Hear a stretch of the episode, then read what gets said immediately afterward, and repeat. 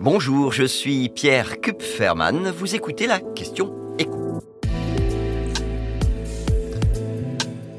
Pourquoi louer un appartement coûte-t-il de plus en plus cher? Sur le marché immobilier, les baisses de prix sont devenues la règle dans la plupart des villes. Mais les loyers, eux, continuent à augmenter allègrement, à tel point que la situation devient très tendue dans certaines villes où les appartements proposés à la location nécessitent en fait d'afficher des revenus que de moins en moins de locataires sont en mesure d'assumer. Selon le site spécialisé Beanstock, le loyer moyen à Paris est passé, écoutez bien, pour un studio de 900 à 950 euros entre 2021 et 2022.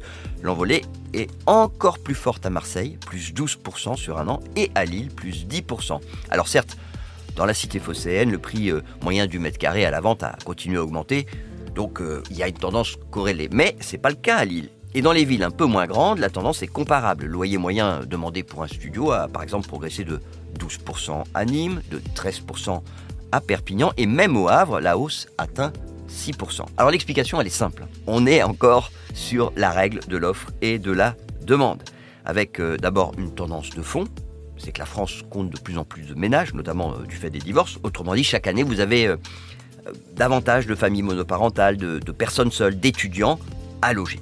Et l'offre, elle ne suit pas. Alors elle ne suit pas parce qu'on ne construit pas assez de logements, mais aussi parce qu'il y a deux phénomènes nouveaux sur le marché locatif le nombre des primo-accédants qui diminue à cause de la hausse des taux des crédits immobiliers.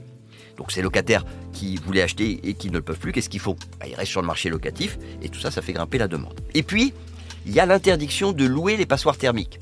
Plutôt que donc de financer les travaux nécessaires, que font les propriétaires de, ces logements classés F ou G, bah, ils les vendent.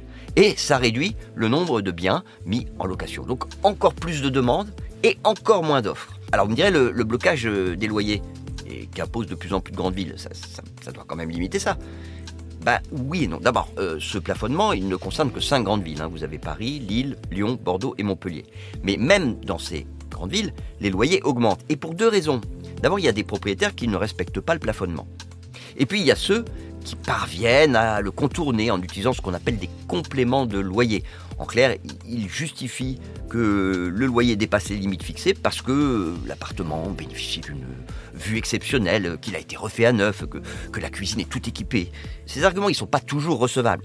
Donc, pour aider euh, les locataires à faire valoir leurs droits, la mairie de Paris a mis en ligne un nouveau site euh, sur lequel les locataires peuvent vérifier que leur loyer est bien dans les clous et si ça n'est pas le cas, les services municipaux vont s'engager à faire toutes les démarches nécessaires pour obtenir des baisses de loyer.